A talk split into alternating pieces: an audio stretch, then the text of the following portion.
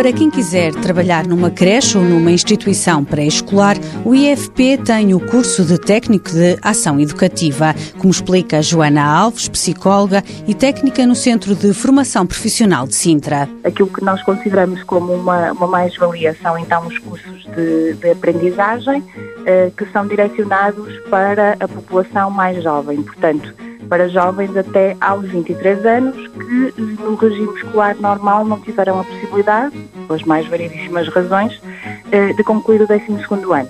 Portanto, aquilo que acontece nos cursos de aprendizagem aquilo que nós chamamos de uma dupla certificação.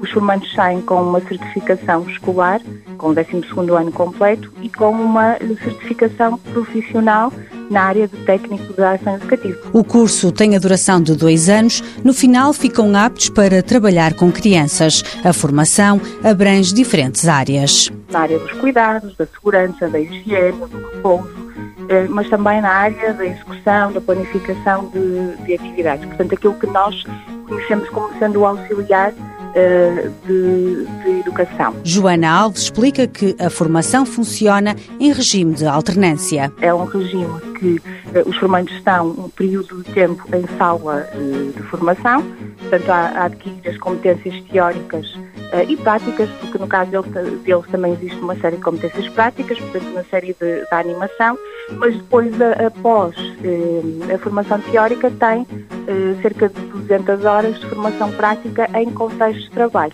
O curso de técnico de ação educativa tem como público-alvo quem tem menos de 23 anos e no final fica com equivalência ao 12º ano. Mãos à obra. Uma parceria TSF-IEFP.